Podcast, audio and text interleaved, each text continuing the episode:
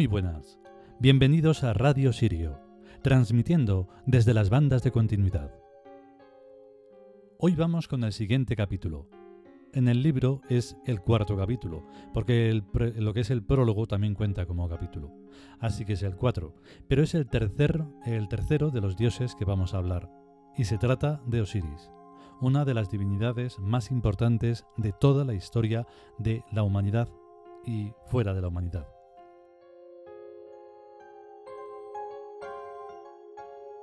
La verdad es que mm, no me preparo ningún texto previo al texto, pero es que en este caso no voy a decir nada. El texto es muy importante, debería ser conocido por todo el mundo, pero realmente lo pienso y digo, ¿para qué? Esta gente, mm, y si estás en esa gente, pues lo siento mucho, no, ¿para qué van a necesitar eso? Tienen sus entretenimientos y tienen sus fruslerías que no van a ninguna parte lo de Osiris y cualquier divinidad, trascendencia, arquetipo, es que queda tan lejos que no, no tiene sentido. Lástima no poder estar siempre en otro mundo físico paralelo. Pero bueno, tenemos esto y hay que conservarlo. Os dejo con, con la lectura. Hasta ahora.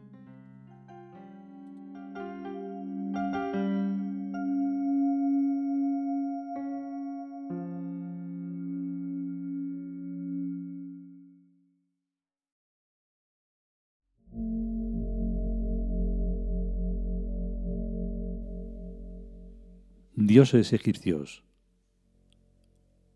Osiris. Texto. Padre de todos, de los seres armónicos, elevados y victoriosos en su nombre compartido Horus, y de los seres inarmónicos, degradados y efímeros en su nombre Set. La teología de Osiris se halla en la máxima cumbre del pensamiento. Traicionado y muerto por Set, resucitado por Isis y vengado y restaurado por Horus. Reina en el reino verde y en el mundo invisible, eternamente y para siempre. Comentario. El entrecomillado interior es el leitmotiv o tema central de los cuentos egipcios necesario para la comprensión popular de una teología físico-matemática que incluso ahora es harto difícil de comprender.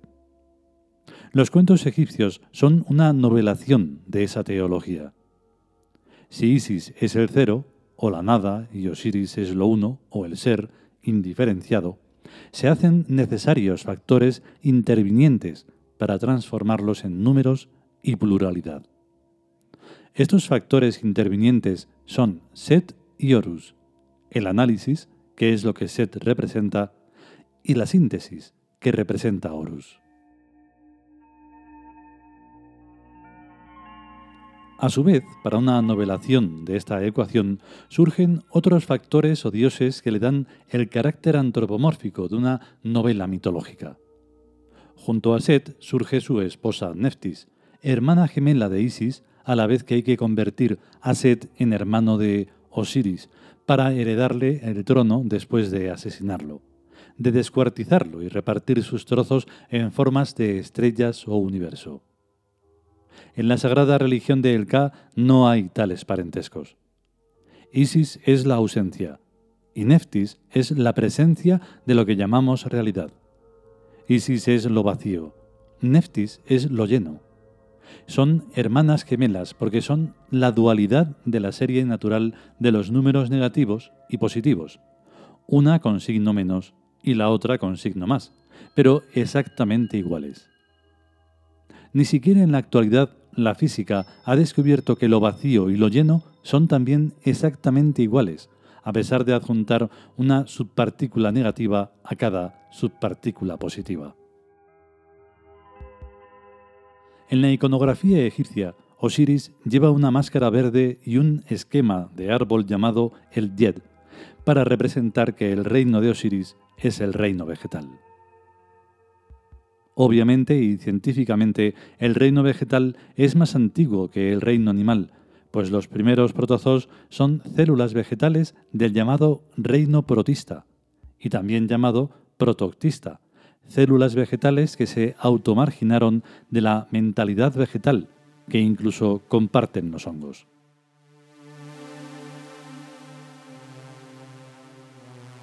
Con otros nombres, pero esto era ya conocido en la más remota antigüedad.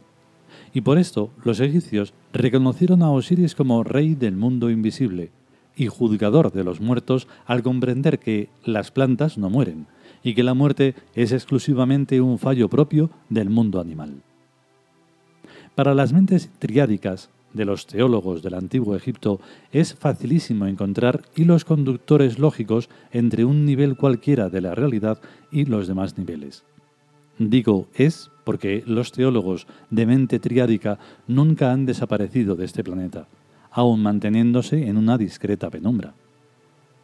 La igualación del mundo de los protozoos con el mundo de los humanos es una operación lógico-matemática muy sencilla y muy fácil de hacer, de la que resulta que los protozoarios y los humanos son una fase intermedia de transición entre las plantas y los metazoos, y entre la humanidad primántropa y la tiudad, diferenciándose únicamente protozoos y metazoos y humanos y tiud en la organización sociológica gestáltica de sus individuos.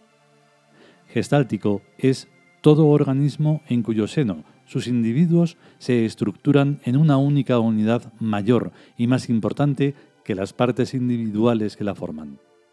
Los protozoos a lo más que llegan es a formar colonias, y los humanos a lo más que llegan es a formar familias.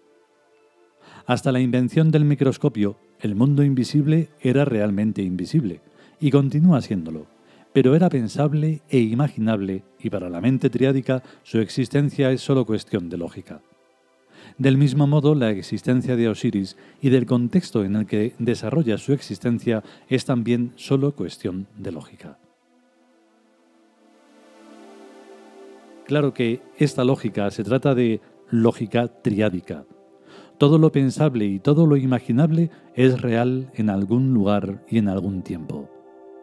El hecho de no aportarse pruebas de su realidad paraliza a la mente binaria y la obliga a negarse a aceptar la posibilidad de tal realidad. Pero el Wacet, o mente triádica, no descarta ninguna posibilidad que no sea sensorialmente observable por ejemplo, una piedra no puede desaparecer, porque es sensorialmente observable. Pero esa misma piedra puede cambiar de lugar y de tiempo si aparece un factor trasladante, como puede ser un simple ladrón, en el entorno de esa piedra, supongamos preciosa. De este mismo modo existen atractores en física semejantes a sumideros hacia donde tienden las corrientes elementales del ser, de modo que lo que había en un lugar pasa a estar en otro lugar y en otro tiempo. Es pues en el nivel de las corrientes elementales donde están Osiris y el contexto de dioses psíquicos en el que Osiris desarrolla su existencia.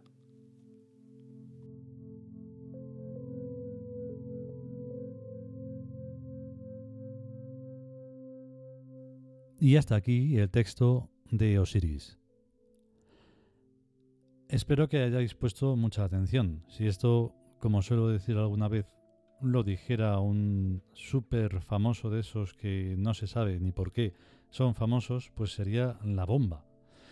Pero no está bien ese planteamiento que yo mismo hago, porque saldría en los medios mediatizados de desinformación y eso sería terrible.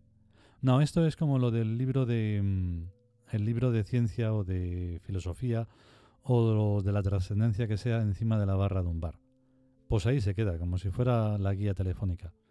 Así que no, esto va a otro nivel y esto debe de llegar a donde tenga que llegar. Nosotros lo hacemos porque tenemos que hacerlo, si no, pues ni de broma. Si hay alguien despistado, pues que sepa que no está despistado, que estamos por aquí.